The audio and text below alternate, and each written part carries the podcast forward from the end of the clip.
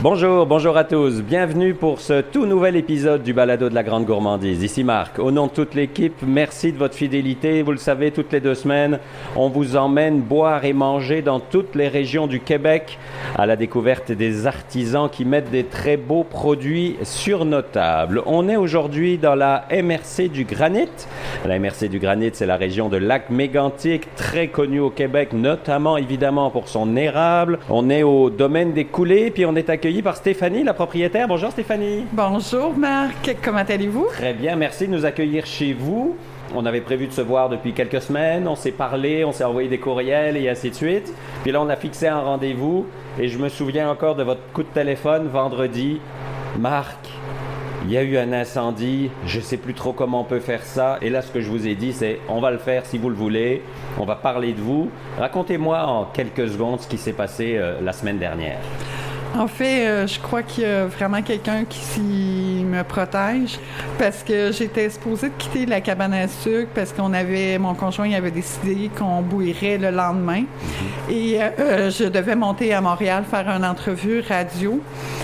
J'avais demandé à mon père qui me rappelle et j'ai resté à la cabane à sucre. J'ai pris l'appel quand je suis ressortie, euh, j'ai vu euh, la fumée qui rentrait à l'intérieur. J'étais allée voir et le début d'incendie est arrivé.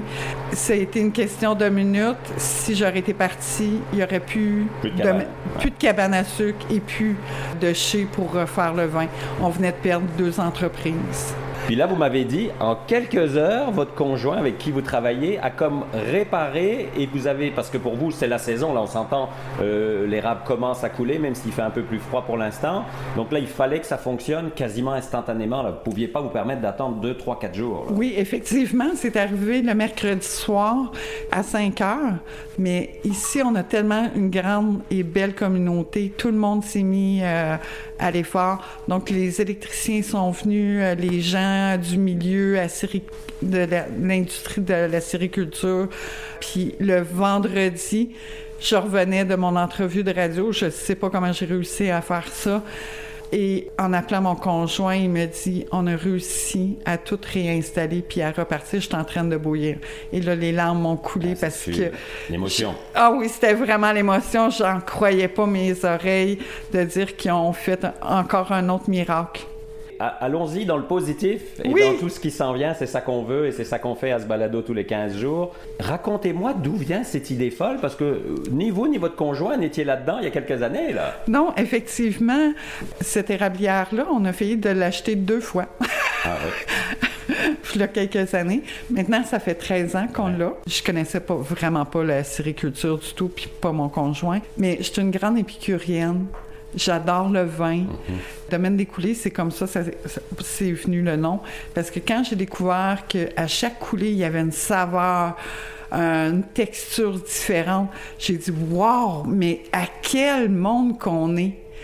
Le rêve que j'avais eu, là, 14 ans, j'avais vu une revue sur les vignobles de Napa Valley. Mhm. Et quand j'avais refermé la, revue, j'avais dit si j'avais un vin, je l'appellerais Souvenir d'hiver. Et encore là, il y a quelqu'un qui m'a écouté dans l'univers. Mhm. et euh, on m'a contacté pour aller à une réunion. Puis ça faisait des années qu'on disait on voudrait faire du vin à ce moment-là. Il y a un vigneron qui est assis en avant de moi, qui est consultant. Mhm. Et le projet, un mois plus tard, il partait en 2017 et on coulait le ciment donc on est dans le chai ici présentement. Alors c'est ça justement, là on n'est pas dans la cabane mais on est dans le chai, on va dire qu'on est dans la dernière étape finalement. Effectivement. Parce que c'est qu'une petite partie, hein, je pense, de l'eau d'érable avec laquelle vous faites votre vin, que vous utilisez, le reste vous l'envoyez à la, fédération je pense. Hein, effectivement. pour faire le sirop, le beurre et tout ce qui s'ensuit là effectivement. Oui. Mais racontez-moi, parce que vous le disiez, 2017 vous avez coulé, je pense les premières bouteilles c'est 2019, quelque chose comme ça. Oui, euh, on a, euh, en premier il a fallu acheter les équipements. Ben, bâtir le chai, être en réglementation. J'achetais des choses, j'achetais des cuves, j'avais aucune idée de quoi j'achetais. Il me parlait des termes très techniques, puis euh, comme une jaquette.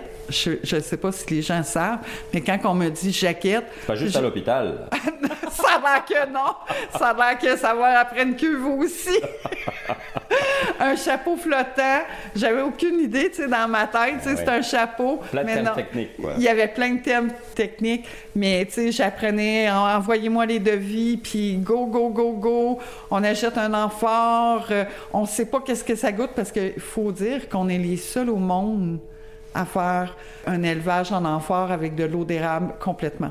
Oui, c'est ça. On voit deux belles amphores un petit peu plus loin que vous avez fait venir d'Italie, je pense. hein? Exactement, parce que moi, je travaillais dans l'importation. Ouais. Donc, euh, j'avais une... Un petit avantage. Oui, ouais. j'avais un petit avantage. Euh, Pour ceux qui savent pas c'est quoi une amphore, c'est fait en grès, c'est de la pierre, c'est quoi? Oui, en fait, il y a, di- il y a différents amphores. On a soit en grès ou en terre cuite. OK. Puis nous, on a choisi euh, en terre cuite, instinctivement. C'est fait à la main, Ouais. euh, c'est travaillé, c'est tellement magnifique. C'est très beau, puis c'est énorme. Je pourrais quasiment rentrer dans. Là. On rentre dans Ah, c'est ça, C'est vraiment énorme. là. Quand on nettoie, on Ouais. rentre vraiment à l'intérieur pour euh, faire le nettoyage bien comme il faut. Ça donne une idée aux gens, puis vous pouvez aller voir sur nos réseaux sociaux, on va mettre une photo tantôt, mais c'est impressionnant la taille de cet amphore. Euh, on s'attend pas à quelque chose d'aussi majestueux et grand. Puis qu'est-ce que je trouve magnifique, euh, je trouve que le fait que ce soit de l'eau d'érable qui vienne de la terre et qu'après ça, c'est un élevage qui, est Mhm. Ouais. fait, qui est fait en terre. En terre, c'est ça. Donc, c'est vraiment la magie Ouais. Qui, s'opère. Exactement. De la On est terre à vraiment... la terre à la bouteille, finalement. Exactement.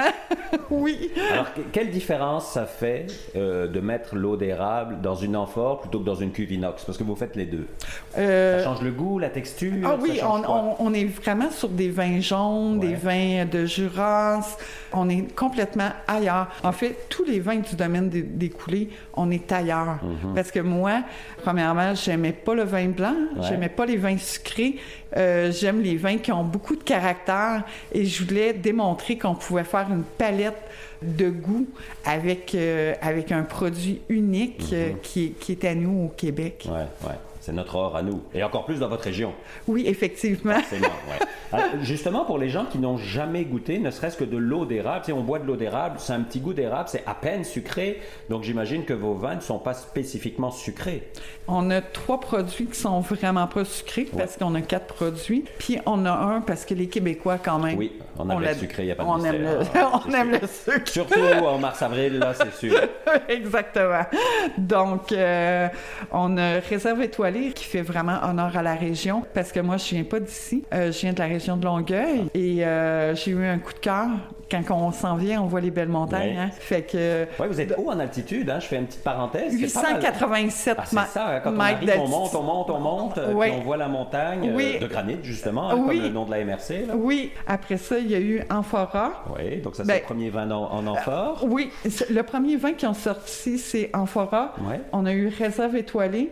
Rose des neiges, euh, c'est vraiment quelque chose parce que la première cuvée de Réserve étoilée, je ne Ouais. l'aimais pas. Je l'avais pas mis sur le marché. Puis euh, j'adore le rosé, mais on achète toujours le même rosé, soit qui est trop sec ou trop Ouais, c'est sucré. rarement au milieu, ouais, c'est vrai. donc là, vous avez, vous avez dit, je vais faire ma recette, je suis sûr qu'il va être bon. Oui, je l'ai faite pour moi. Ça, c'est des framboises que vous mettez, c'est ça? Oui, on les c'est une petite macération euh, qui est faite. Et on a vraiment le souvenir d'hiver, comme Bon. j'avais mentionné tantôt. C'est lui qui est un peu plus sucré alors. Oui, effectivement, qui était vieilli. Au début, il était vieilli en fût de Bourbon. Ouais. Et euh, cette année, euh, c'est en fût de whisky et ça a vraiment tout changé. Vra- on est vraiment là. Mm-hmm. Ailleurs, ouais. Ah oui. L'équipe, est-ce que vous êtes juste deux avec votre conjoint ou y a-t-il du monde qui vient vous aider? Comment ça marche au quotidien? Là? Au quotidien, c'est un peu fou. Il y a un petit peu des gens qui viennent nous aider. Ouais. euh, à- Les amis, la famille, j'imagine? Exactement, mais c'est vraiment comme moi, le vin, euh, c'est je fais les réseaux sociaux, je m'occupe des, du vin, euh, je m'occupe de l'embouteillage avec La mon vente, conjoint. la La, la distribution. distribution, les réseaux sociaux, la comptabilité, tout. Alors, Euh, co- comment est-ce qu'on part pour que les gens comprennent, parce que tout le monde n'est pas féru de ça, comment on part de l'eau d'érable et qu'on arrive à en faire du vin? C'est quoi qui se passe? Parce que je sais que dans l'érable, il y a certains sucres qui sont plus difficiles à, à mélanger à la levure et ainsi de suite. Là, comment on peut, comment on peut faire pour que ça, qu'on passe de l'eau d'érable à un vin dans une bouteille? En fait, c'est tout un processus, puis c'est un processus qui est très difficile Ouais. comparativement euh, au cidre ou ou au au- cidre, ouais. ouais, aux pommes ou aux raisins. Mhm. Tout ce qu'il y a du sucre, on peut faire du vin. même du vin de tomate. Oui, absolument. Dans le raisin, on trouve euh, le glucose, le fructose et le saccharose. Ouais. Mais dans l'eau d'érable, on va retrouver en premier la saccharose, le glucose et le fructose. Le saccharose, les levures, ils n'ont pas été faites pour couper le saccharose. Ah. C'est propre à, à l'eau d'érable. Ok, je comprends. Donc, il faut vraiment faire une sélection très sélective de notre eau d'érable. Le but, c'est que la- le, le- saccharose puisse être fermenté, finalement. En ça? fait, que- oui, qu'il s'est cassé pour qu'il euh, qu'il dé- se développe en alcool. Et bien entendu, quand on prend l'eau d'érable, on fait quand même une partie d'osmose pour la monter. Mhm. le taux de Brix. Et il va toujours avoir un peu d'ajout de, euh, de sirop d'érable pour que le mou, comme le, le raisin, il y ait un taux de Brix. euh, Le taux de brique, c'est le taux de sucre, hein? c'est le, oui, effectivement, on parle dans notre Ouais, jargon. ouais, ouais. c'est pour ça que je traduis. c'est ça. Parce que dans l'érablière aussi, on Ben parle oui, de exact, exact. Puis euh, dans le vin aussi, on parle de Brix. Absolument. Donc, euh, on va l'emmener à un taux de Brix, euh, un taux de sucre pour avoir le taux d'alcool qu'on veut et le taux de sucre résiduel aussi qu'on veut à la fin. Une autre spécificité, aussi bien de vos produits d'érable, de votre sirop, de votre eau et de vos vins, c'est que vous êtes biologique et quasiment nature, là, on va se le dire. Oui, effectivement, au début, euh, en premier, il fallait euh, faire certifier notre érablière Ouais. euh, biologique. Mhm. Donc, on a fait les démarches. Ça prend quand même pratiquement deux ans avant vraiment d'avoir notre certification. Beaucoup de paperasse. Beaucoup de paperasse, effectivement, mais nous, euh, c'est dans notre ADN vraiment d'être en harmonie avec la nature et ça fait même partie de notre mission d'entreprise. Et ensuite, c'était euh, bien entendu de faire certifier les vins, les vins biologiques. Et euh, l'année passée, on a obtenu notre certification, dont je suis très fière. Mais ça a demandé extrêmement beaucoup de travail. Ouais, c'est ça. Oui, oui, parce que c'est encore plus compliqué que euh, l'érablière. Puis il y a une autre chose aussi que les gens, ne faudrait pas qu'ils oublient. Le raisin, les pommes, les fraises, les petits fruits, souvent, ils vont avoir des pesticides qui vont être ajoutés. Mais ici, une érablière, il n'y a rien de tout ça. Il y a Non. juste... La seule intervention humaine qu'il y a, c'est qu'on entaille un Un arbre. arbre, c'est ça. C'est tout. Tout le reste se fait par euh, Dame Nature, on va dire. Exactement. Donc, euh, nos vins sont vraiment nature, puis ils contiennent le minimum de sulfite. Ça, je tiens à le dire, parce que moi, je suis allergique au sulfite. Et donc, mal de tête, euh, pas de rougeur, Ouais. pas rien de ça, parce que je viens les lèvres toutes enflées, je viens toutes plaquées. euh, C'est pas le fun de boire un verre puis qu'après on se gratte pendant 5 heures, là? En Exactement. résumé, là. oui, oui, oui. Fait que les gens qui sont qui ont des intolérances aux fruits ou aux, aux sulfites, ils peuvent boire nos vins, puis on, on en reçoit tellement des beaux commentaires Ouais. justement à cause de ça. Stéphanie, je sais qu'il y a quelque chose qui vous tient à cœur, puis on le voit sur votre carte d'affaires. C'est votre slogan, quelque part, l'art de changer l'eau en vin. Tout le monde aimerait pouvoir faire ça, finalement. Oui, finalement. C'est comme le rêve ultime. Oui, effectivement. Puis je trouvais que c'est vraiment ça. C'est vraiment l'art de changer l'eau en vin. Euh, domaine des coulées, chaque vin, c'est moi. C'est nous.